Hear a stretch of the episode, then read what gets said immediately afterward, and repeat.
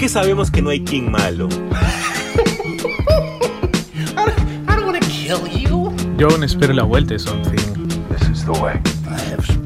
Lo mejor del mundo geek en un solo lugar.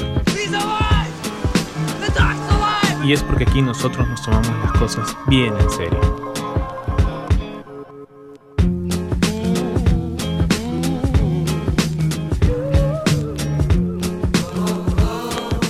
Gente? Bienvenidos a esta nueva semana, nuevo capítulo en su podcast favorito de cultura geek, cultura freak, cultura de todo, ¿no?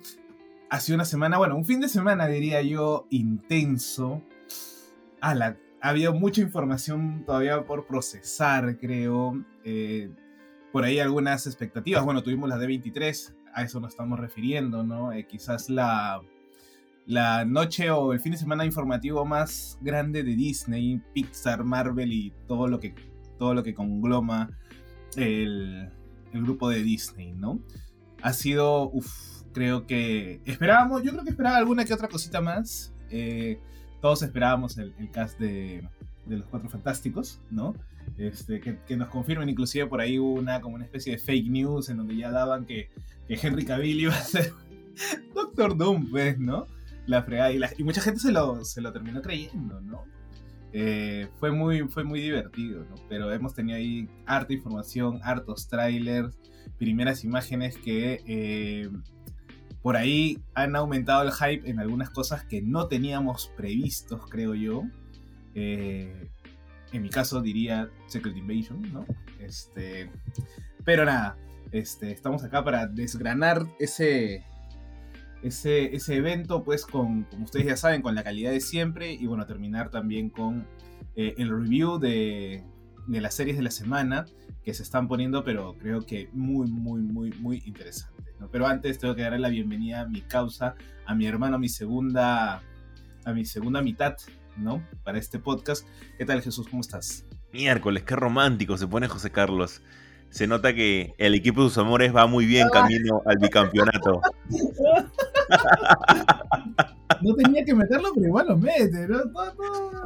Son, no son, puede, pequeñas no puede, cositas, son pequeñas cositas que siempre es, es, bueno disfrutarla. ¿Qué tal gente? ¿Cómo están? Bienvenidos a un nuevo episodio de Super God Podcast, el podcast definitivo de temática geek y recontra crema, cabe mencionar nada más. Y sí, como dice José Carlos, hemos tenido muchísimas cosas esta semana, específicamente con el D23. Han pasado mil y un cosas que el día de hoy vamos a comentar. Y de una vez ya vamos a empezar, José Carlos. Lo que veníamos hablando entre la semana era esta tendencia que tiene Disney por hacer live actions de sus películas clásicas animadas. Una de ellas acabamos de tener esta semana el estreno, que es de Pinocho, por ejemplo, con Tom Hanks en el papel de Yepeto. A la película la han hecho polvo, la han agarrado en el piso y la han comenzado a patear a más no posible. Yo todavía no la veo la película, pero he escuchado también varias críticas de varios amigos que dicen que la película es bastante mala, que incluso esta parte hay que aceptarlo. Dark, que tiene Pinocho, porque Pinocho es una de las, pe las películas más oscuras tal vez que tiene Disney, eh, le quita un poco de eso y la suaviza sobre todo. Y el punto principal es que no hay ok polisha en la película. Esa parte la han eliminado lamentablemente. Pero no es el único tema, aparentemente, el que ha sido polémico con esta película, sino también incluso la actuación de Tom Hanks, que aparentemente no es del todo convincente, y mira, es Tom Hanks, ¿ah? Y justamente ahora en la D23 han anunciado nuevas, nuevas películas. Una que es Mufasa, que aparentemente es la precuela al Rey León. Si a mí me decían esto hace cinco años atrás, yo me mataba de risa.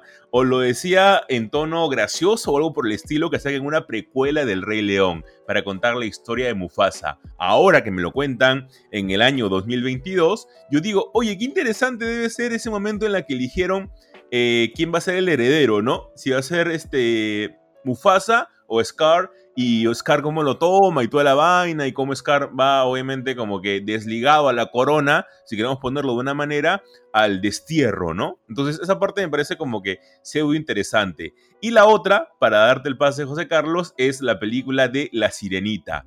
Muy aparte de la cantidad de burlas tontas, considero yo, que han hecho hacia la película, hay una escena que vi del tráiler filtrado en la que sale La Sirenita cantando y te juro que se me comenzó a poner la, la carne de gallina. No sé si es su voz realmente, pero canta espectacular. Esa escena me pareció buenísima. Y si la película es, no sé, el 80% de esa escena que vi, va a ser un peliculón a Sirenita. Yo desde acá le pongo mis fichas. Díganme que tengo mi agenda gigante y cosas por el estilo, no me importa. Yo apuesto por la Sirenita. Tu agenda, tu agenda progre, ¿no? Agenda progre, sin duda. Eh, por ahí vi un, un tuit que decía este, que la Sirenita era blanca porque eh, Andersen era, era danés. Y era como que, amigo, no, la sirenita no existe. Si queremos algo real, la sirenita tenía que eh, remitirnos a Homero y, hacer que, que, su canto haga que, que los barcos este, se, se, se, hundan, ¿no? O que la gente vuelva, se vuelva loco, ¿no? Ha habido tanta polémica, pero bueno, creo yo que hay un problema detrás, de fondo, bastante... Eh, que ya no se puede tapar con un dedo, diría yo. Eh, el, el tema de por qué seguir haciendo live action de películas animadas. Al margen de, que todos los personajes en las películas animadas hayan sido solamente de un color o repetir estereotipos y demás, al margen de eso, creo que la animación en su momento de estas películas te permitía ciertas libertades que hoy por hoy no puedes, como lo que elegiste en el caso de Pinocho, de que era más oscura. Por ejemplo, el caso de Dumbo también. Claro. Entonces, estas películas que tenían un tono o un subtexto, vamos a llamarlo, porque no era como que no te quedabas con esa imagen, sino quizás te quedabas con el final o con lo bonito del cuento de hadas, ¿no? Pero tenían estas partes duras, eh, grises, oscuras y demás, que te permitían también, aún de repente un espectador mucho mayor, quizás pues pensar un poco, reflexionar y demás. De repente el niño no tanto, a menos que sea un niño o una niña súper despierto, ¿no? entonces, eran, eran hijos de su época, y ahora quieren actualizarlas, quieren, vamos a decirle, eh, ¿cómo le llaman? Remasterizarlas, ¿no? Pero en el caso del, live action con harto 3D, CGI y demás, ¿no? Que yo veo, o sea, yo no soy, no, sé nada de actuación, pero la verdad que respeto mucho eh, a los actores de ahora que tienen que trabajar con harto CGI. debe ser súper difícil trabajar con algo que no existe. Imagínate, ¿no? Es súper yuca. ¿no? O sea, por ejemplo, los, los, de Marvel, eh, Capitán América y compañía, cuando tienen que armar todo, pues, este, el enfrentamiento con Thanos es una pantalla verde, ¿no? Imagínate, o sea, al menos Tom Hanks, me imagino, no he visto, pero ha tenido un niño, no sé, vestido totalmente de verde para poder hacer al menos algún tipo de acción, ¿no? Pero, por ejemplo, la película de Dumbo del 2019, Colin Farrell y, y, y Michael Keaton, ¿qué cosa tenían ahí? Un monigote con, con orejas grandes, nada más. Claro, por eso, o sea, ese, tipo de, situaciones, o sea, creo que, que se pueden jugar o bien a favor o bien en contra y nunca sabes cómo va a rebotarte la pelota, ¿no? Pero creo que el problema de tener que actualizarlas eh, hace que, como alguna vez creo que lo comentamos en el programa, eh, cada año hay como una especie de política más dura con el tema de contenidos audiovisuales. O sea, hay cosas que no puedes mostrar, que de repente hace 20 años sí podías mostrarle como que nada, no hay problema, no pasaba nada, nadie te censuraba. Entonces, esas historias tenían eso, que de repente ahora ya no puedes eh, amalgamarla o inclusive si lo quieres hacer adrede, la vas a suavizar y ahí vas a perder mucho, ¿no? Y claro, mucha gente se va a quedar con el tema de, ah, vamos a cambiar el color de piel o vamos a hacer el queerbaiting de repente con esta de la Bella y la Bestia, ¿no? Que una escena. O sea, era una escena nada más. Ni, siquiera una escena, una línea. una línea. o, una imagen del amigo de Gastón, creo que bailando con un hombre, nada más. Sí, eso, nada más. Y la gente se queda con eso, pues. ¿No? Y entonces es como que, a ver, o sea, es como el, el beso en Buzz Lightyear, ¿no? O sea, no se cayó el mundo tampoco. Entonces nos quedamos con ese tipo de, de, lecturas de la gente que dice, no, la agenda progre, que eh, la inclusión forzada, que están queriendo destruir el, el, el, material original. No, no. O sea, inclusive Disney malogró el material original, pues léanse los cuentos originales y van a ver que es totalmente distinta. A ver, véanse a, la, a, la, Cenicienta ahí tratándose de las hermanas de rascarse los pies para que le entre el pobre zapato. Vean eso y van a ver cómo la historia cambia. Este, o, Capirucita Roja, o Blancanieves. O sea, léanse los cuentos originales y van a ver que Disney cambió todo. Yo te juro que me mato de risa porque hasta ahorita ninguna película live action adaptada obviamente a una película animada ha tenido como que un éxito. A ver, si queremos ponerle eh, un podio, tal vez La Bella y la Bestia es la que más pasa como que, mm, ya, ahí, con las justas, pero luego ninguna. Yo me mato de risa si la sirenita llega a tener un éxito así desmedido, ¿ah? Ahí tanto hate la han tirado y la única película ganadora, pues. No, yo creo, yo creo que, yo creo que sí, o sea, eh, por efecto rebote, vamos a llamarle así, es muy probable que mucha gente vaya a ver La Sirenita. Y yo la voy a ir a ver, o sea, a mí no me llama la atención para nada, pero igual la voy a ir a ver. ¿No? Claro. ¿Por qué? Porque vi el tráiler o vi esto, este, este videito, este avance, ¿no? Este que, que mostraron. Y como tú dices, no sé si la flaca está cantando realmente, pero a margen de eso creo que su interpretación, su actuación o lo que quiere dar a entender con esa sola escena que vemos ahí de medio de tensión, pucha, yo lo compro. Porque me parece que, la hija, no sé si es la hija de Halle Berry, pero creo que se llama igual. O Barry, no sé. Algo así. Este, eh, actúa muy bien la chica.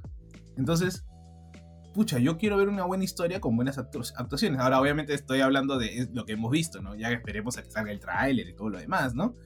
Pero, pero ahí está, ahí está. Ahora, con la idea de, de, Mufasa me parece interesante porque es algo que no, se, no existe. O sea, porque es una precuela, ¿no? Es una historia pero igual no te parece un toque, un toque jalado de los pelos que justo, justo, justo digan, vamos a hacer una película precuela del Rey León. Pero es que El Rey León fue tu. quizás la mejor película de Disney animada, pues. O sea, creo yo. Y es más, ellos le habían puesto muchas fichas a la versión live action de, del Rey León, que, que salvo por el cast que tiene en voces, de ahí creo que no, no tuvo más este. más este. revuelo. Pero me parece interesante, como, como espectador lo digo, que me cuentes la historia de cómo llegó este Mufasa al trono. Aparte, que también está con todo ahorita lo de Juego de Tronos y la casa Targaryen. Y por el otro lado, este, lo, del Señor de los Anillos. O sea, creo yo que es para subirse al coche también, ¿no? Sí, aparte la historia ya está escrita, ¿no? Agarras Hamlet y para atrás y ya está. Claro, por eso te digo, o sea, eh, pero me parece interesante, o sea, yo preferiría verlo sí o sí en, dibujos animados, ¿no? Preferiría. claro, pero claro. me lo van a hacer en live action y bueno, ya pues tendré que comprar, ¿no? Pero, este, pero es algo que, que, que sí es novedoso, entre comillas, ¿no? No es como que vamos a hacer la actualización de tal película, ya, ya ni sé qué película le falta este, a Disney para actualizar, pero, este, pero la verdad que yo de las dos creo que La Sirenita tiene buen camino por lo que hemos visto. Eh, ojalá se. Ojalá. Ojalá, digo, ¿no? Este. Sea. Sea. Este. ¿Cómo se dice? Sea realidad. Porque mucha gente. Porque, a ver, La Sirenita también. La película animada también tiene un fandom bastante. Pues bastante duro, ¿ah? O sea, creo que te conozco mucha, mucha gente que es como que su película favorita. Es como que a mí no, nunca me llamó la atención, salvo las canciones de, del cangrejo, ¿no? Este, Bajo el mar, esa canción es muy buena. Este, pero de ahí nada más. Y Mufasa, pues simplemente para ver a, a Mufasa, ver a Scar eh, mechándose, así como ahora hemos visto a, a Viserys y a Daemon Targaryen, ¿no? Este, tal cual. Y también, por en paso, ver el tema de cómo se alía con las, con las hienas, ¿no? Porque el Rey León, al margen de que sea una copia de Hamlet, creo que tiene, tiene detallitos ahí para, para explotar con un buen guion. Aparte, ojo que está metido quien ganó el Oscar con Moonlight. O sea, si han visto Moonlight. Sí, sí, sí, eso sí. creo que es este Jenkins se apellida, este Barry Jenkins, ¿no? Que dirigió este Moonlight, o sea. Y que Moonlight es un señor peliculón. Y según él, él ha leído el guion y le parece un señor guion, ¿ah? O sea, si ya esa persona ha aceptado el, el proyecto y todo, ya, al menos para mí, y creo que también para Jesús, ya es como que una especie de, de, sello de garantía, ¿no? Sí, al menos eh, eso. Yo creo de que si vamos por ese camino, yo creo que podríamos tener al menos una historia relativamente interesante, ¿no? Sobre todo esta ascensión al trono que tiene Mufasa, ¿no? Y por el lado animado, pero netamente animado, tenemos también un par de, un par de películas. Eh, tenemos, por ejemplo, el primer avance de la película Elemental, que literal Pixar se tomó como que la broma bastante en serio que qué sería si ahora los elementos tienen sentimientos. Ahora vemos una película basado en eso, ya antes hayamos tenido, ¿qué tal si los sentimientos tienen sentimientos? ¿Qué tal si los monstruos tienen sentimientos? Pues ahora, ¿qué tal si los elementos tienen sentimientos? También tenemos la película de Helio y la secuela de Intensamente, que ahora no sé específicamente en qué se va a basar, pero es una película bastante bonita, a mí me gustó bastante este Intensamente y pienso de que tal vez una posible secuela sea bastante bueno. Vamos a seguir con Rayleigh, aparentemente, que era la niña que hablábamos en, en, este. tocábamos en esta película. Así que tal vez pueda ser interesante, ¿no, Joseca? Sí, definitivamente eh, creo que Pixar tiene el, no sé si el, el rango de, mayor producción conjunta con Disney. Creo que Disney está inclusive ahora también intentando eh, abrirse con otros estudios de animación. Por ahí vi en la de 23 que, que van a lanzar también este, otros productos eh, animados o en, de, esta, de este tipo de animación, pero ya no con Pixar, sino con otros. Lo cual está bien. Vamos a tener también una serie hecha por Pixar, ¿no? sobre un equipo de béisbol, si no me equivoco. Pero claro, lo, que llamó la atención fue Elemental, fue Helio. Helio, mm, personalmente, no tanto. A mí no me, no me llamó mucho la atención. Eh, creo que es por el target de, edad, ¿no? Eh, me llamó mucho la atención Elemental, en donde sí van a ser los elementos que tienen vida, y va a ser una historia media romántica, obviamente los principales van a ser este... Eh, fuego y agua, ¿no? Como aquellos elementos que no se pueden juntar, que no se pueden este, estar juntos ni tener una relación. Y creo que por ahí van a jalar, ¿no? Eh, el tema es que su animación, al menos en esta de acá, estaba genial, ¿no? Y con Intensamente, que debe ser una de mis top 3 de películas favoritas de Pixar, este, junto con Wally y con este, Coco, ¿no? Bueno, Coco ya pasó el cuarto, creo, sería con Soul. Este... No, lo, es lo, lo, que más llamó la atención porque creo que mucha gente se, se divirtió y la pasó muy bien con, con la primera, inclusive con este corto pequeño que, que viene después, y obviamente, pues, el, la, sello la sello garantía, vamos a decirlo así, es que tenemos a la misma guionista de la primera película, que es Meg LeFou, ¿no? que volverá para escribir el guion, y que Sliman estará a cargo de la dirección. Eh, todavía no se sabe, como dice, seguimos con Riley, vamos a hacer a Riley este, eh, en la adolescencia, juventud, y se nos confirmó que van a haber más sentimientos, o sea, aparte de tristeza, ira, asco, miedo y alegría, vamos a tener otros personajes más, ¿no? Que es rarísimo ya, porque si se acuerdan en la primera película, el papá y la mamá de Riley tienen los mismos, los mismos sentimientos. Así que que de adolescente tengas más sentimientos y de adulto ya no los tengas, como que bueno. Sí, sí, no sé. es, por eso que me genera, me genera curiosidad, ¿ah? Me genera curiosidad. Cómo, cómo, lo, cómo lo arregla, o si no, vamos a tener que caer en el. Bueno, un hechicero lo hizo, ¿no?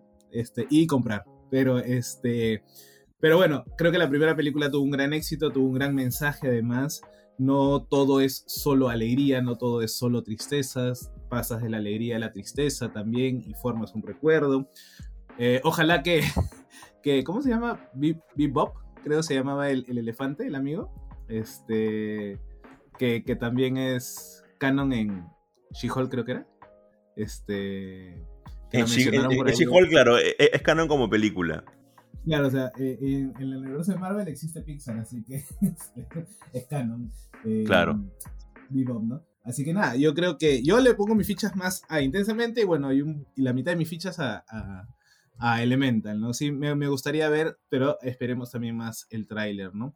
Increíble, paréntesis, ¿no? Increíble la cantidad de proyectos que te saca Disney, ¿no? Cada año es como, de acá al 2024 vamos a hacer esto, y el, viene el 2023 y dice, no, para el 2025, 26 vamos a hacer esto. O sea, cada año hay como 20 proyectos, creo que. Bueno, es que, es que Disney, ¿qué cosa? ¿Administra el 50% del entretenimiento de manera global? O sea, es un montón de lo que ellos tienen que. O sea, nosotros no damos cuenta tal vez por lo que llega así de manera disparada, ¿no? Pero llega al, final de todo de un mismo autor, ¿no? Que es Disney. Marvel, obviamente, que viene por parte también de Pixar, las películas animadas de por sí. Eh, ahora lo que viene a partir de Fox. Entonces, todo, todo esto viene a partir del ratón, ¿no? Entonces, tal vez debemos de ver todo a partir de ese lado. Otra de las balas que tiene es también Star Wars, que también nos ha dado tres noticias. Una de ellas a mí me ha parecido espectacular y no, no es la tercera temporada de The Mandalorian, sino es el anuncio de Tales of the Jedi, que es justamente una serie antológica de seis episodios, al estilo de Clone Wars, del cual nos va a contar en distintos momentos de la historia de Star Wars qué es lo que pasaba con algunos eh, personajes. Aclaración, José Carlos.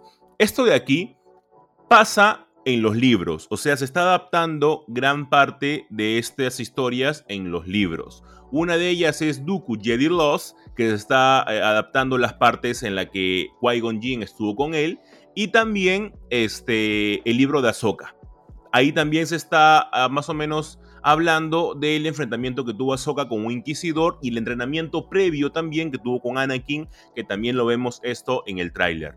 Aparte, vamos a tener la voz de Liam Neeson haciendo justamente de Qui-Gon Jinn. Me encanta todo esto, me parece bravazo que veamos la caída justamente del conde Dooku. Eh, cuando Dooku se entera de que Maul ha matado a su Padawan, no es que le haya pasado tan, tan bien que digamos, ¿ah? o sea, él ha pasado relativamente mal a pesar que ya era un Sith. Eh, me encanta todo esto, me encanta que sea con la animación de Clone Wars y quiero, creo, creo que puede dar para más. Ha sido, yo creo que es, es ya es revelador y confirma, ¿no? Las líneas de trabajo que tiene como franquicia Star Wars. Eh, por un lado, sin contar películas, ojo no estoy contando películas, estoy contando series y series animadas, ¿no? Series live action.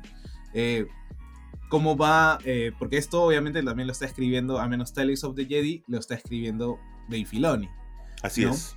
Entonces, ya más o menos ves dónde, eh, cuál es el, el, el, gustito que tiene Filoni, que, que, claro, hasta cierto punto podría resultar redundante seguir estando pues en la primera, vamos a decir, trilogía, ¿no? La, trilogía de precuelas, ¿no? Seguir ahondando y ahondando ahí, ¿no?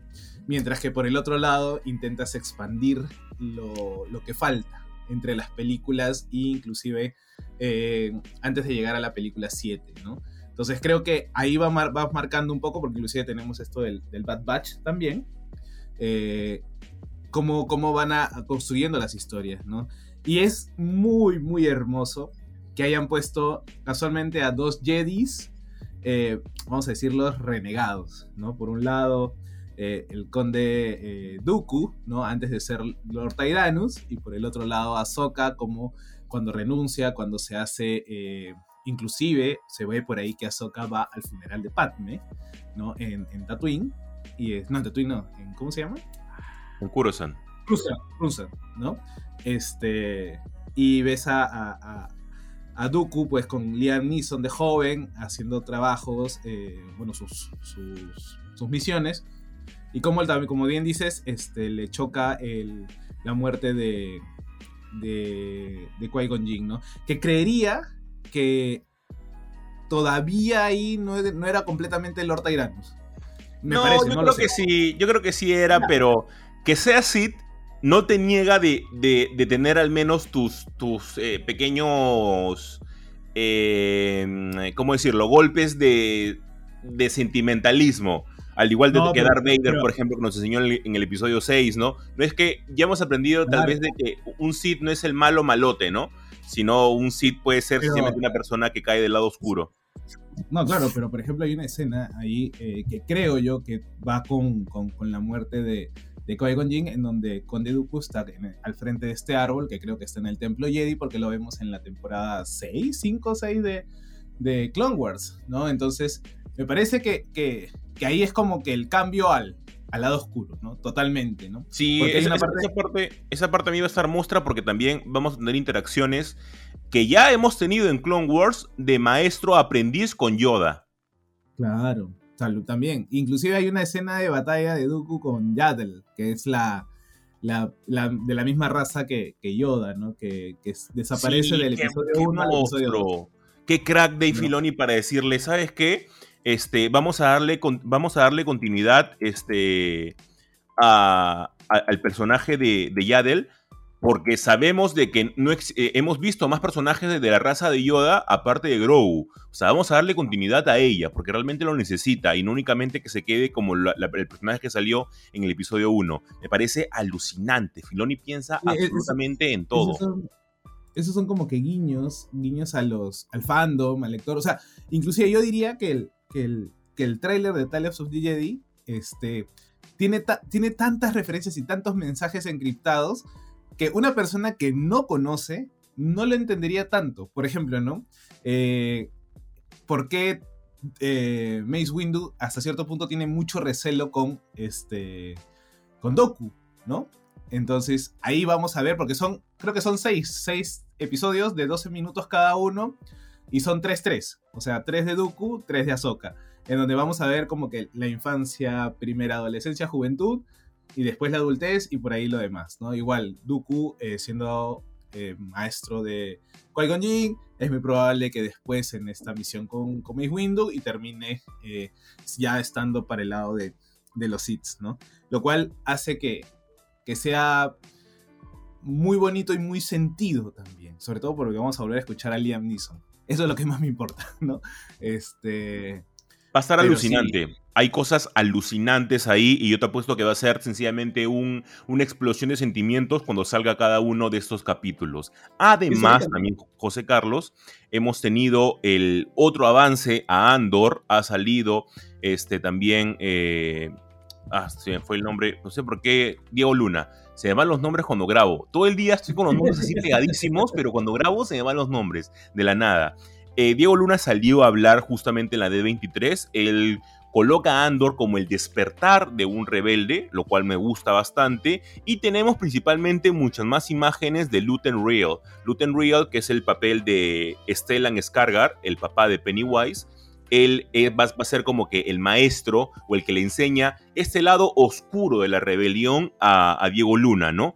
Esto a mí me encanta, siempre lo he dicho y lo voy a decir 50 mil veces. Me fascina que pongan el lado malo de la rebelión, el lado que nadie quiere ver, porque tenemos a los rebeldes como que, ah, qué chévere, luchan en contra del imperio. Y no, hacen cosas también malas porque es una guerra al final de cuentas y esto es algo bastante chévere. Y también hemos tenido el nuevo vistazo del el tráiler de la nueva temporada de The Mandalorian que viene todavía para el próximo año. Esto de acá es un tráiler diferente al tráiler que nosotros vimos filtrado, porque hemos visto otras escenas desde otros ángulos, como por ejemplo Boca Tank Rise en el trono. Hay una escena de Boca Tank Rise en el tráiler filtrado en la que se le ve como que, que está en la B y la cámara poco a poco se va acercando. Esta vez la vemos de un lado como que de costadito a Boca Tan, igual sentada en su trono, obviamente sabiendo todas las consecuencias. El tráiler principalmente nos quiere vender lo que yo estoy más que seguro son los primeros dos o máximo tres episodios de The Mandalorian que te vende que eh, Din Djarin va a un viaje para poder solucionar el problema que él ha tenido al alterar su credo, ¿no? Junto con su, con su fiel compañero Grogu. Pero yo estoy también más que seguro que la serie va a ahondar muchísimo más todavía. Eh, hemos tenido la aparentemente confirmación de un nuevo Ezra dentro de la, de la E23, ya que el, el, personaje que iba a ser, que es Aladino, en teoría, ya no va a ser, sino ahora va a ser el actor, y lo tengo por acá, Eman Eman Esfandi va a ser el nuevo Ezra para la serie de Ahsoka. También se esperaba tener al menos un vistazo de Ahsoka, no lo hemos tenido, felizmente porque me hubiera vuelto loco, porque quiero grabar realmente mi reacción cuando salga el primer tráiler de Ahsoka. Así que yo creo que la serie de Mando va a estar muy unida a lo que se va a venir con Ahsoka. Así que creo que este tráiler no nos ha enseñado nada, son un montón de, de, escenas de acción prácticamente, bastante vendedora, pero creo que la carnecita se la están guardando. Eh, sí, creo que después de medio la decepción que tuvo Kenobi ¿no? durante la primera mitad del año, eh, se han tratado de recargar las balas en, proyectos que, que, jalen, ¿no? Confirmándote, por ejemplo, de la nada que, que Andor va a tener 24 capítulos, 12-12, ¿no? Este, al menos en estas dos temporadas. Eh, y bueno, dándote la tercera temporada de, de Mandalorian, eh, que claro, quien no quiere o quien no ha formado ya un, una especie de vínculo con Din Djarin, eh, con sus dudas, sus preocupaciones, su no querer este, aceptar el, ser líder eh, de, los, de los mandalorianos, pero por, tener el sable oscuro, ¿no? Y pero tener que hacerlo igual, ¿no? Además hay una escena en donde hay varios clanes de, de mandalorianos y él sale de atrás, ¿no? Y hay otro donde como que un clan le está haciendo un saludo.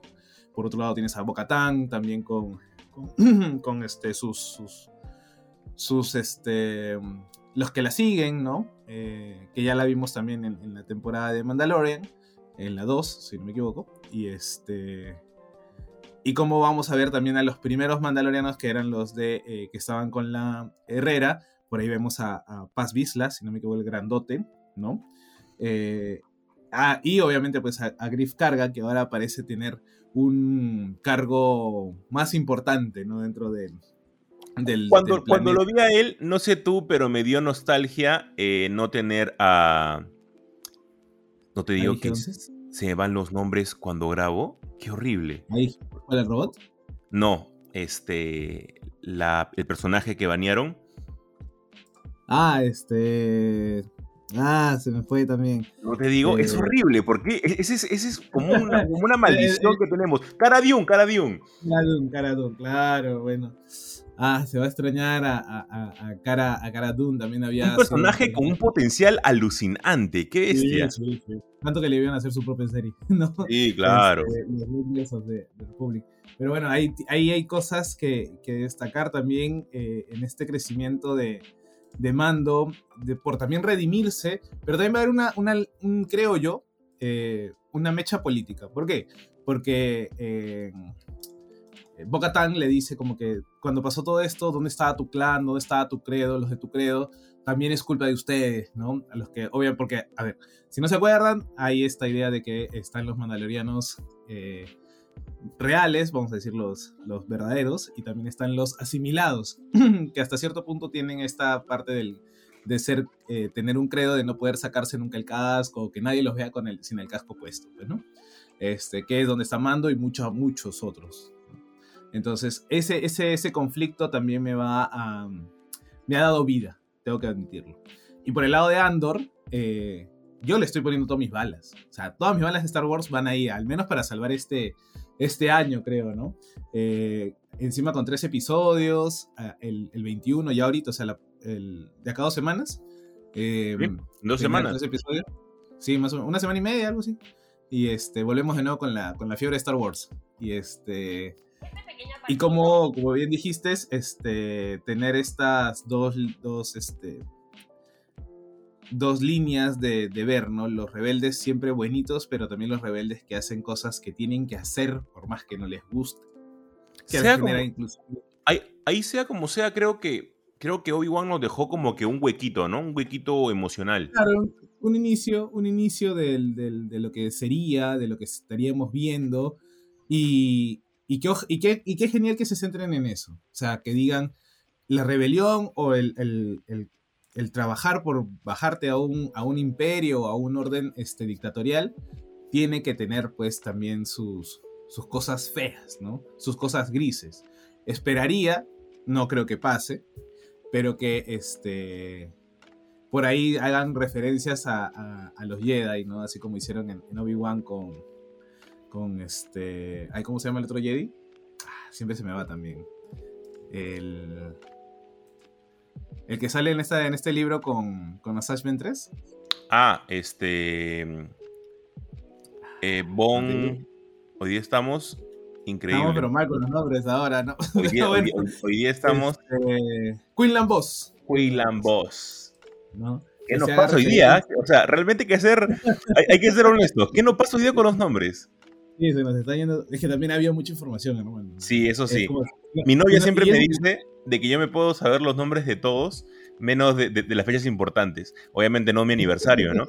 Pero dice que me acuerdo absolutamente de todo. Hoy es todo lo contrario. Hoy no me acuerdo absolutamente ningún nombre. Pero sí, como tú dices, ojalá que tengamos mayor repercusión. al menos en la serie de Andor ya tenemos, por ejemplo, a el, por el lado de, los rebeldes, este, tenemos al personaje de Andor, que siento que va a ser bastante importante, el personaje de, de Luten Rael, que es el de Stellan Skargar, y también tenemos a este personaje de, de Forrest Whitaker, que es So Guerrera, en el cual también va a tener una participación bravaza. So Guerrera también es de esos que, que no mide las consecuencias y con tal de sacar la rebelión adelante, es capaz de todo. Y eso lo vamos a ver en una serie larga todavía, que nos esperan 24 capítulos, al menos confirmados en dos temporadas. Y con eso, José Carlos, cerramos el primer bloque de Super God Podcast para hablar en el segundo bloque de lo que nos dejó Marvel, específicamente Marvel Studios con sus adaptaciones. Así que quédense con nosotros.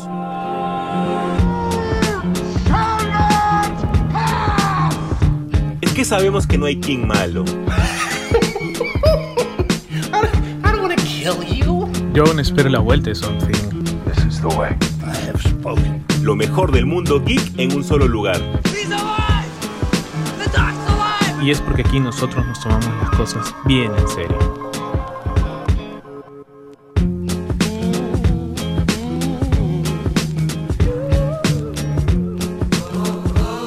Gente? ¿Cómo están? Bienvenidos al segundo bloque de Super God Podcast en la que vamos a hablar lo que nos dejó Marvel Studios con las adaptaciones. Arrancando nada más directo a la carnecita. Tuvimos el tráiler del especial de Halloween que vamos a tener con Werewolf by Night.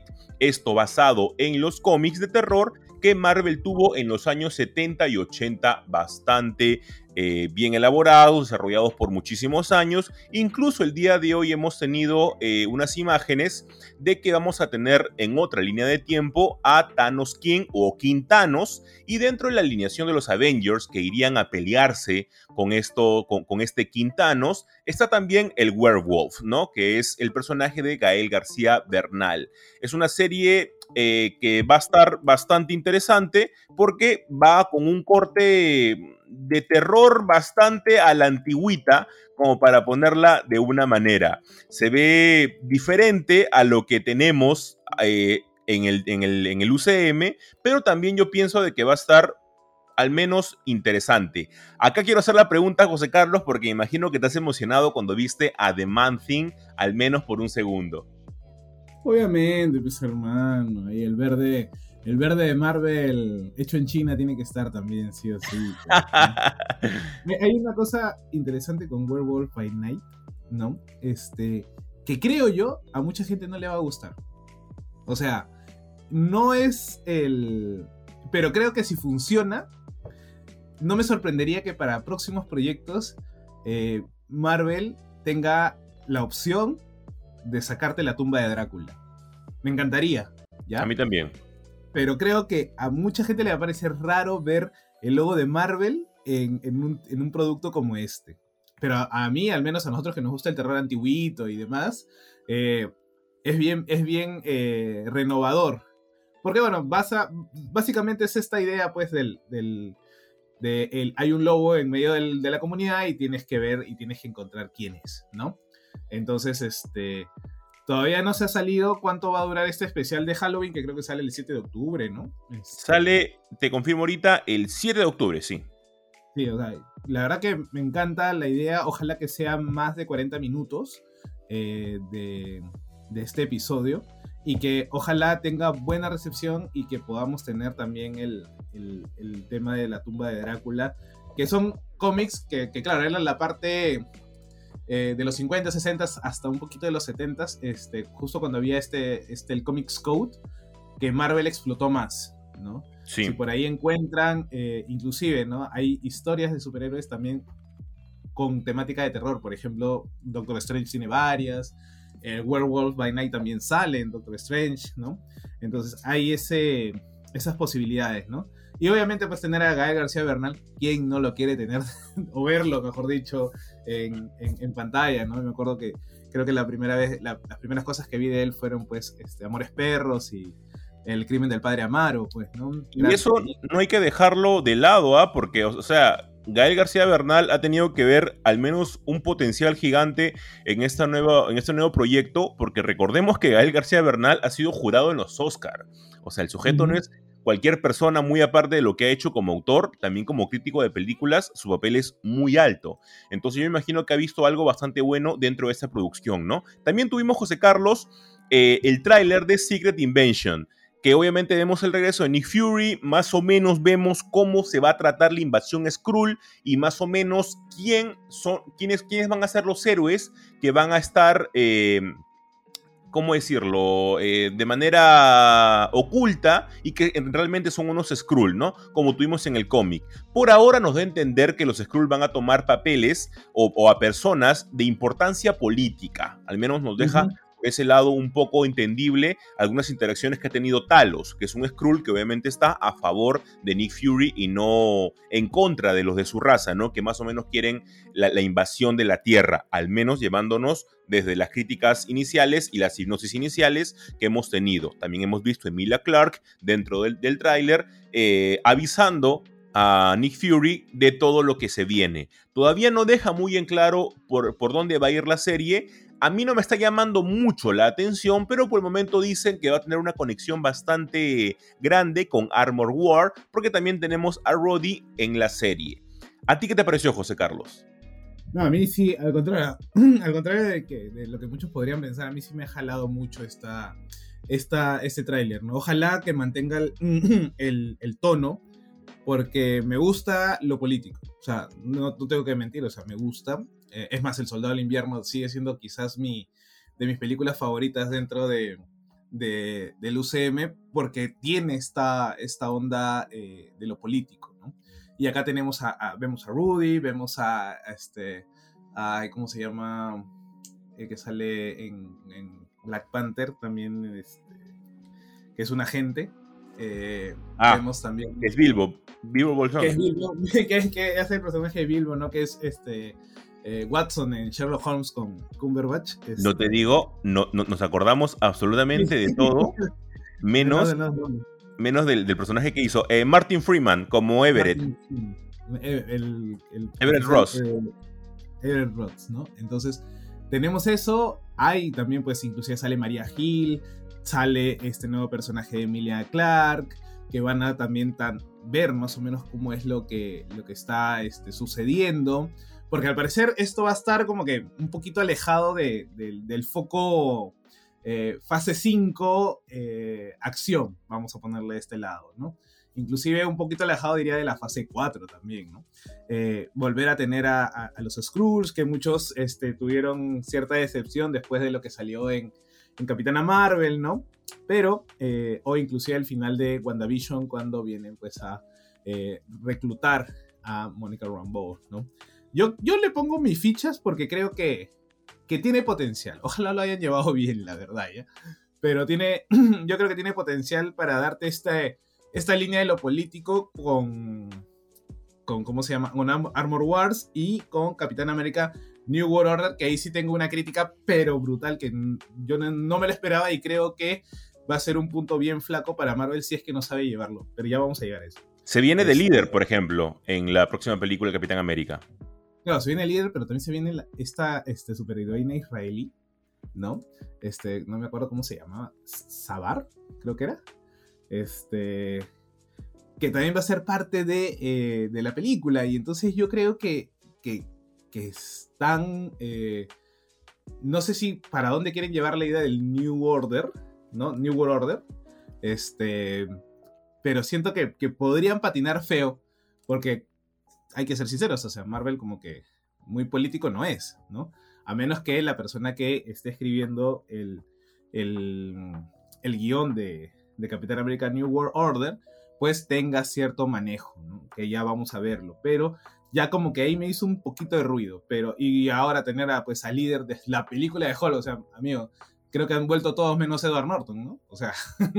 yo, yo, este espero de que al menos tengamos algo de eso en la serie de She-Hulk, ¿no? Tengamos como que un pequeño guiño al regreso de The Leader en la serie She-Hulk, ¿no? Que aparentemente, eh, o sea, a mí la serie de She-Hulk me estaba encantando, el último capítulo también me parece genial, eh, que ya ojalá que nos dé el tiempo para poder hablar de él mucho más adelante, eh, pero me está pareciendo súper chévere todo lo que está haciendo y ojalá que The Líder tenga una pequeña aparición por ahí, ¿no? Porque sabemos que está en el universo también, que ha sido Edward Norton y que luego fue reemplazado por Mark Ruffalo.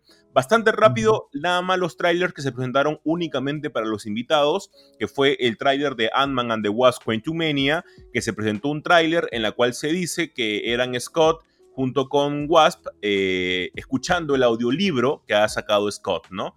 Eh, y que va a tener una relación ya bastante obvio, pero bastante grande con eh, The Khan Dynasty. También presentaron unas imágenes de lo que va a ser la serie de Iron Heart. Por ese lado también, Iron Heart es una serie que a mí me parece algo bastante chévere. Confirmada, obviamente, la segunda temporada de Loki. También tuvimos a Tom eh, Hiddleston dentro de la D23 anunciando esto y se une este, el personaje que nosotros vimos en Everywhere. Sí todo en todas partes al mismo lugar. todo en todas partes al mismo lugar. Es mejor creo que decirlo este, en español, sí. En español, sí, porque en, inglés es, un poco, es un poco difícil. Eh, también hemos tenido que se une un nuevo personaje que por acá lo tenía apuntado y ahora se me ha ido. Pero bueno, se, ha, se ha sumado un nuevo personaje a la segunda temporada de Loki. Y también lo que más nos ha llamado la atención tal vez ha sido la presentación, José Carlos, de los Thunderbolts. Dentro de los Thunderbolts, nosotros hemos tenido alguna que otra sorpresa y otro que otro, otro personaje que no esperábamos, que era Ghost.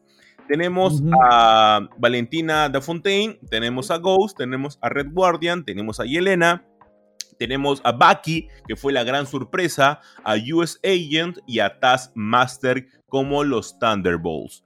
Me gusta, me gusta lo que veo.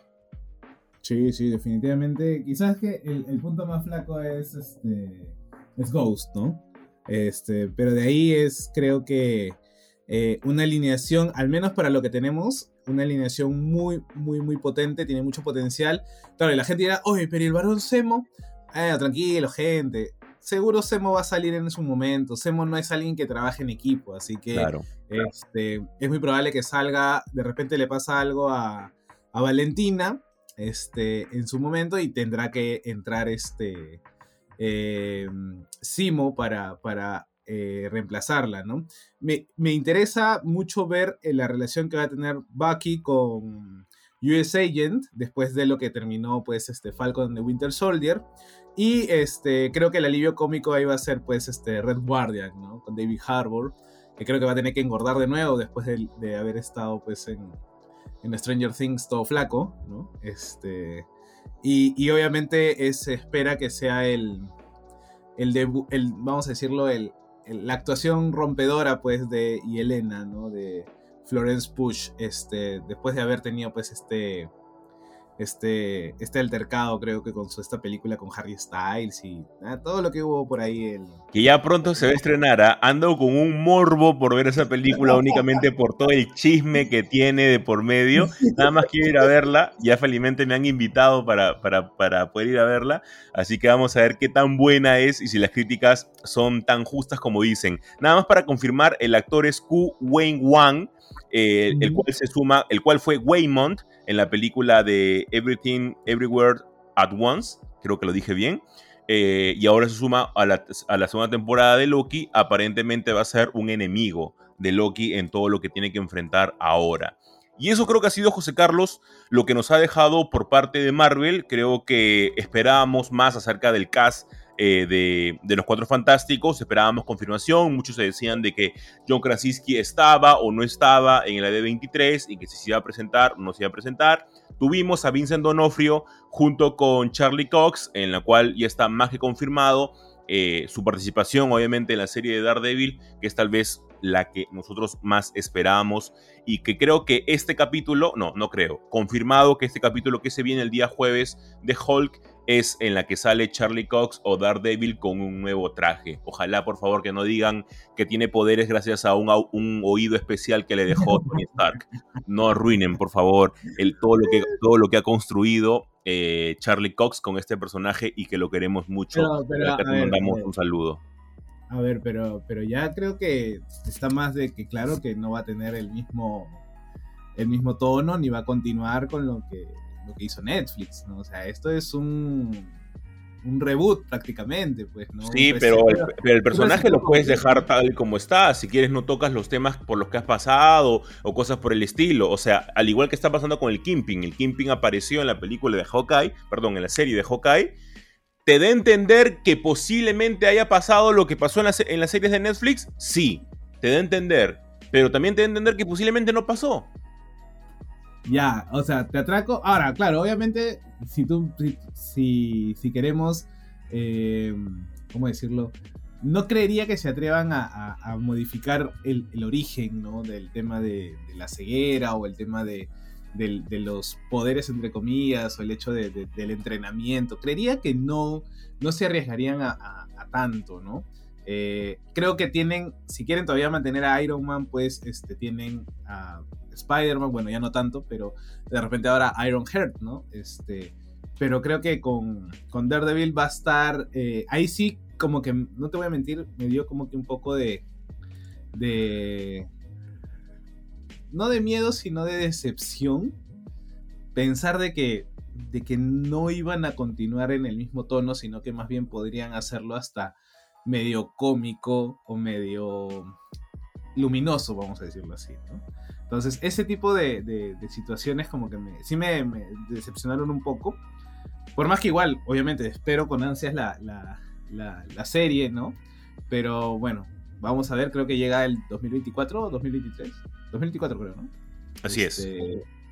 Eh, y ver qué es lo que nos da. Ahora, por ejemplo, sí creo que confirmaron que eh, en el último disparo que le da Echo, pues le quita un ojo al Kingpin ¿no? Este... Lo hiere aparentemente de, de, de un claro, ojo, lo hiere, ¿no? pero, pero, pierde, pierde como que la visión de, del ojo, ¿no? Algo así que... Y aquí lo dijimos, ¿ah? Aquí lo dijimos. Cuando terminó la temporada de Hawkeye, aquí dijimos, va a regresar tal cual en los cómics, pero únicamente que en los cómics regresa con el parche en los dos ojos. Dijimos, Ajá. luego de, de, su enfrentamiento con Echo, que es calcado de los cómics, va a pasar esto. Nos dijeron, no, seguro van a cambiar, seguro el Kingpin no regresa. Ahí está, pues ahí está. La fe, la fe. Todo, okay. todo, todo, está ahí en los cómics. Sí, no, definitivamente ahí está. Y creo que Echo va a ser un gran, una gran serie. Yo le tengo mucha fe a, a, Echo. Este, es creo que después de, de, mucho una serie que también espero con ansias. Y porque tiene potencial. Creo que la, la actriz esta que, que hace de, de, Echo tiene... Eh, que aparte de tener pues la misma eh, este, condición que Echo este, se plantea como una mejor eh, como una mejora dentro de, de, la actuación, ¿no? Así que yo a Echo también le pongo mis fichas, ¿no? Y bueno, con eso ya terminamos el, el bloque súper extenso de, de, la D23 Marvel y pasamos ya a algo muy rápido que van a ser quizás los reviews de las series que hemos estado viendo en la semana, ¿no? Así que quédense que ya regresamos.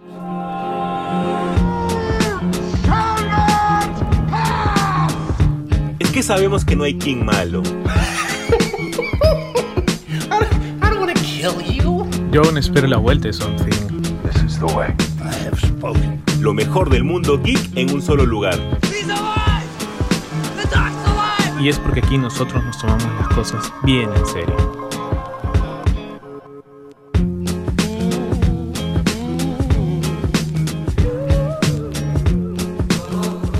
Llegando ya a este final de capítulo, gran episodio, gran contenido.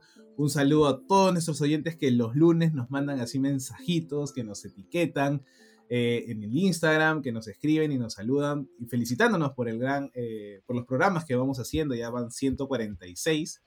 Eh, y que les gusta pues la dinámica entre acá estos dos loquitos hablando de cosas, ¿no? Esta semana se estrenó Cobra Kai el 9, la, la semana pasada, este, si no la han visto, por favor, véanla acá en el podcast. Somos hinchas de Cobra Kai. Yo, obviamente, este, Miyagi Do y Jesús, este, eh, Eagle Funk Karate, ¿no? Creo que ninguno es Cobra Kai, o, su, o tú sí. No, yo soy Eagle Funk. ¿No? Entonces, ha estado buena, yo ya la terminé, Jesús todavía le falta. El próximo capítulo vamos a hablar de Cobra Kai. Sí, yo me he quedado en el segundo capítulo cuando ahorita han ido a buscar a Miguel, ¿no? Que es todavía Uf, eh, una resolución. Así, no, si te iba a decir así sin, sin, sin mucho spoiler, la verdad que han trabajado muy, muy, muy bien el drama. Por momentos se notaba como que muy rápido, pero le daban un muy buen cierre sí, porque hasta donde yo me he quedado en Cobra Kai no me está gustando mucho, ¿ah? Como te digo, me he quedado en el segundo capítulo y luego me puse a ver Better Call Saul porque ya ando en la última temporada y no me estaba gustando tanto como esperaba. No sé, no sé, sentía que estaban yendo por un lado mucho de, de la comedia en lugar de ir un poco más al desarrollo de personajes, pero de repente mejora, como tú dices, ¿no? De repente vamos como que por un camino mucho más luminoso. Pero lo que sí hemos tenido ha sido un capítulo que una serie que los haters gonna hate, pero yo estoy muy, muy feliz con la serie She-Hulk. El capítulo anterior me falló el CGI, siento que fue horrible el CGI en algunos momentos, y esta vez ha estado mucho más decente. Creo que me, me ha gustado mucho más y ha estado bastante bueno, cabe mencionar.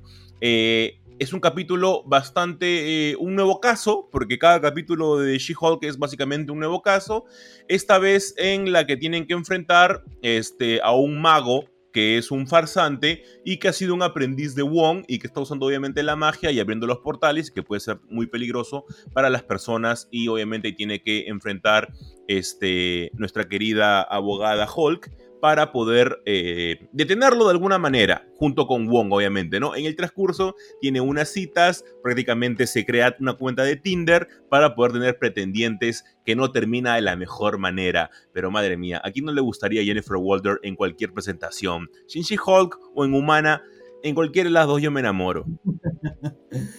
Sí, o sea, pero, pero mira que ha sido eh, interesante ver esta dinámica de, las citas por Tinder, por aplicativo, eh, porque te das cuenta que Jennifer tenía como que, ¿cómo decir?, pretendientes medios tontos, ¿no? O no tenía de plano, y mientras que como She-Hulk sí tenía, ¿no? Y habían varios ahí pasando en, como especie de, entrevistas para, para las citas, ¿no? Eh, que creo yo que también es una, no, es una crítica, pero es una, forma de, retratar la vida eh, contemporánea, a veces la vida de solteros, la gente que trabaja tanto, ¿no? Eso, eso me, pareció muy paja porque se termina siguiendo, pues, autorreferenciando y hasta cierto punto medio burlando de sí misma, ¿no? Eh, por ejemplo, el, trola, el, el troleo que nos mandaron con, con Donny Blaze, ¿no? Y todos dijimos, oh, ese debe ser este Ghost Rider, ¿no? Y todos dijimos, bueno, ¿cómo va a salir Ghost Rider en una serie de abogados, pues, ¿no? Entonces, este, y no, era solamente un mago farsante, ¿no? Que tenía todavía el anillo, que, que menos mal, esta persona sí sabía usar el pinche anillo, no como Ned en, en Spider-Man, que no sabía y pudo convocar dos, ¿no? Entonces, este porque si hubiera sido alguien que hubiera robado el anillo y hubiera aprendido a usar la magia, y sí de obrar. Me nerfearon las artes místicas, cualquiera puede hacerlo. Yo ahí sí me molestaría un poco. José Carlos, para tu cumpleaños te voy a regalar tu anillo especial para que tú mismo puedas abrir tu portal y podamos grabar en vivo. Acá nomás, abres tu portal. al, toque nomás. y al toque grabamos en vivo acá, José Carlos. Así que no hay ningún tipo de problema por eso. ¿ah? Por tu próximo cumpleaños te regalo tu anillo, ya que todo el mundo puede practicar magia aparentemente. José Carlos, pero te quiero hacer la pregunta. ¿Mefisto confirmado o no Mefisto confirmado? Obviamente, Jake es Mephisto, hermano. Nada más. Es más, en el dibujito de esto que sale al final de la serie, vemos ahí la cabra, pues con todo cachudo y todo lo demás. Es Mephisto, hermano. Ahí es está. Mephisto. Nos quisieron, nos, quisieron trolear y obviamente yo estoy esperando mi serie de Madison. Por favor, quiero ver cuando vende su alma, definitivamente. ¿No? Quiero ver ese este, momento.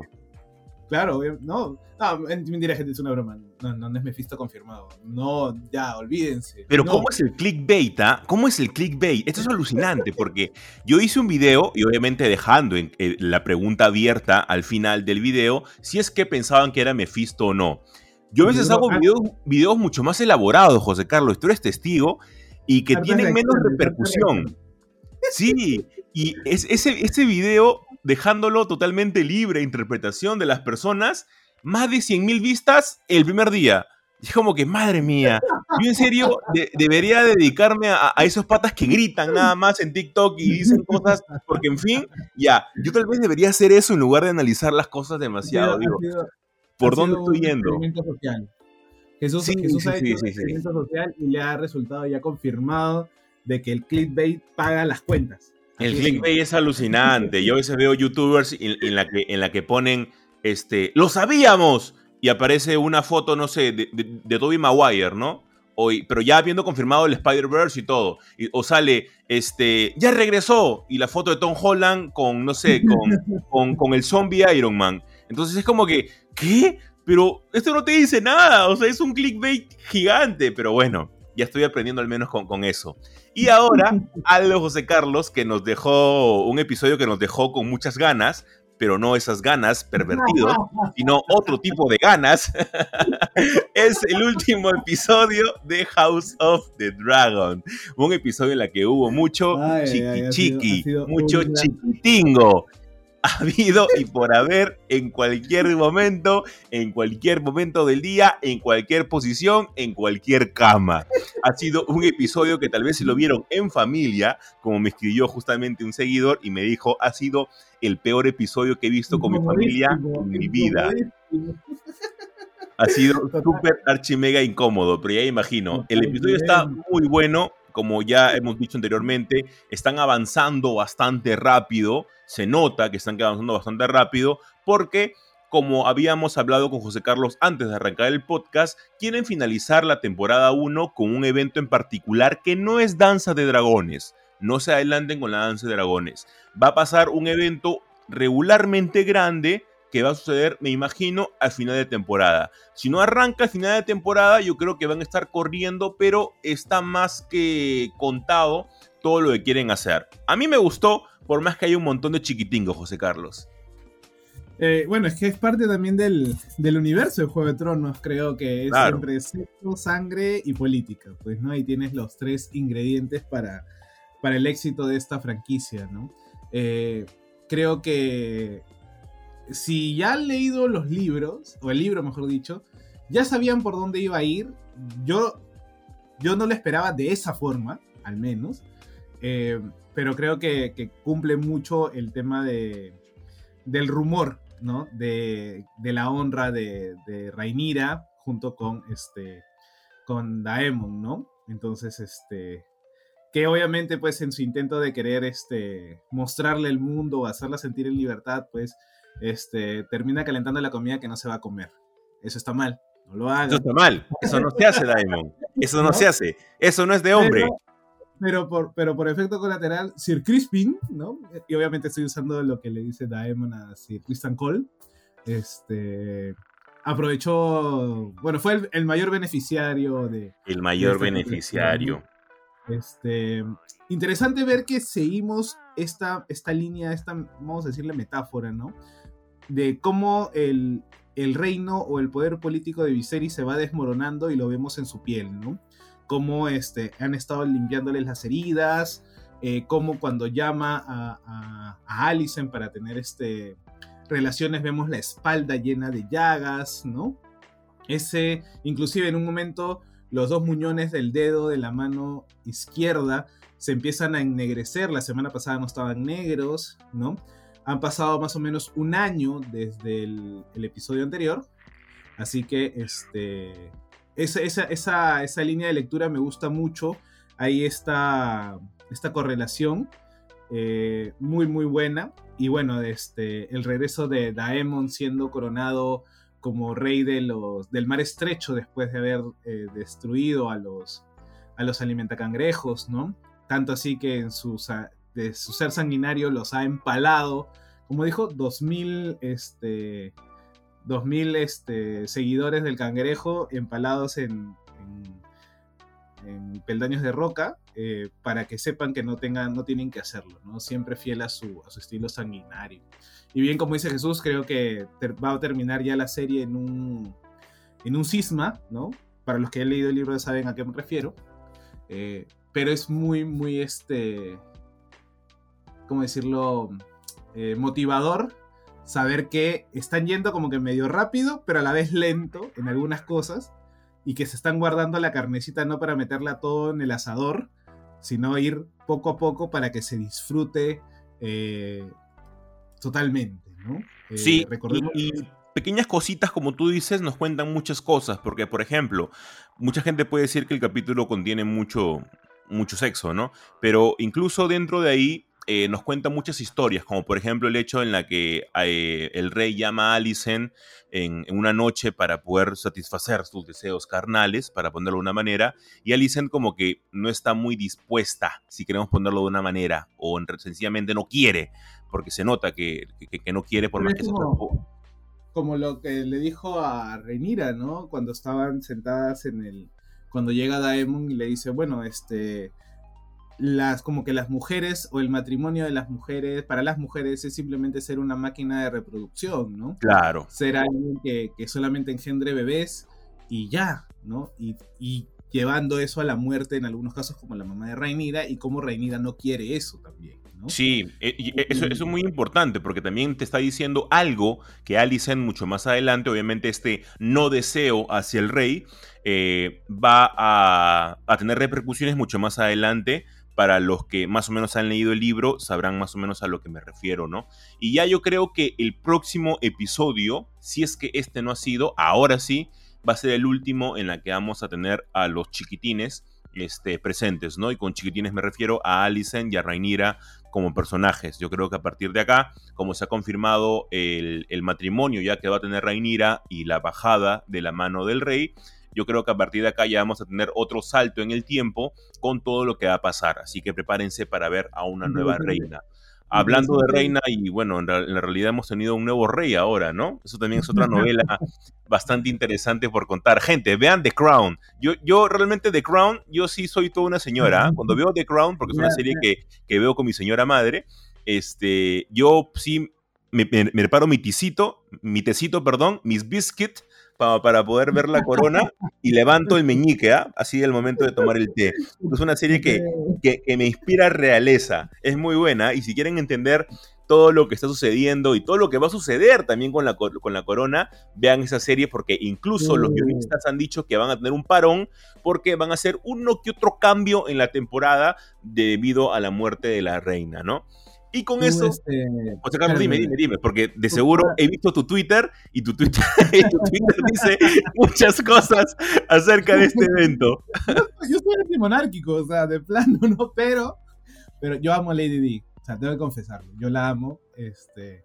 Yo fui muy chiquito cuando se murió y, y su figura siempre como que me, me, quedó en la mente. Yo me acuerdo muy clarito cuando el, fue un domingo, de sábado para domingo creo, que vi la noticia y me quedó grabada y sí, como que siempre buscaba cositas sobre, sobre Lady Di, ¿no? Y como ahí está, pues, esta conspiración que dice que la reina la, le mandó a los paparazzis para que, eh, para que, bueno, generar estrés en su vida y, bueno, y lo que desencadenó en el accidente, ¿no? Pero, a ver, ya que tú has recomendado The Crown, yo quiero recomendar Spencer. Si no han visto Spencer, ¿tú has visto Spencer, Jesús? Sí, claro, fumada, fumada. Si no han visto Spencer, véanla al inicio es un poco lenta, pero creo que es una película muy, muy, muy grata de ver, de disfrutar. Tiene unos diálogos hermosos también y también da cuenta de cómo era Lady Di, este, en el sentido de que ella era todo lo anti, realeza que puede ser. O sea, habían cosas que, que, que, sabes que no, que al entrar en este, en este mundo de la realeza no puedes hacer o no te permiten hacer y ella como que se saltaba la barda. Tanto así como que, por ejemplo, ahora Meghan Markle junto con su esposo tuvieron que renunciar a, la corona para poder vivir su vida tranquilos, ¿no? Porque eran muy, muchas reglas, mucho protocolo. Entonces, ese estrés que genera también en las, al menos en las mujeres, porque los hombres es como que les da igual, ¿no? Vean a Carlos. Carlos le engañó, le sacó la vuelta con Camila y ahora Camila es la reina, ¿no? Entonces, este, ese tipo de, de situaciones de la realeza que yo no entiendo para 2022 seguimos con Reyes, ¿para qué? No lo sé, pero bueno. A mí también a veces me este parece alucinante, ¿no? Que en pleno 2022 sigamos todavía, bueno, no sigamos, este, que, algunos países todavía se puedan dar el lujo, entre comillas, de pagar impuestos para que las coronas sigan sobreviviendo, ¿no? Pero bueno, cada uno con, cada loco con su tema. Yo quiero hacer como Killmonger y ir a robar el Museo Británico y devolver las cosas que se robaron. Así sí, por favor, por favor. Y sí, también vean Spencer, si no me equivoco, está disponible en Amazon Prime Video. Pablo Larraín hace un trabajo espectacular eh, con, con, Kristen Stewart. Hay una escena de la sopa que me pareció bastante buena. Es mucho más dentro de los traumas de Lady D antes que contar su historia. No es una historia autobiográfica ni nada. Son básicamente los sentimientos de Lady D en sus, en sus años en la corona. También bastante buena. Tú sabías que yo tengo una relación con la corona, ¿verdad? ¿Así? ¿Con sí. A mí también me gustan mucho los corgis. Tengo una cosa de locos. Era lo que, me, lo que me interesaba más. ¿Dónde van a quedar los corgis? ¿Dónde van a quedar los corgis? Ahora eh, Carlos va a cuidar los corgis. Yo quiero saber eso. Eso es lo que más me importa a mí. Él es imbécil, no va a cuidar nada. no va a cuidar sin duda nada. Y con eso, gente, cerramos el tercer y último bloque de Super God Podcast, esperando que les haya gustado este capítulo y nos escuchamos la próxima semana. Chao, chao, gente. Chao, chao, gente, cuídense.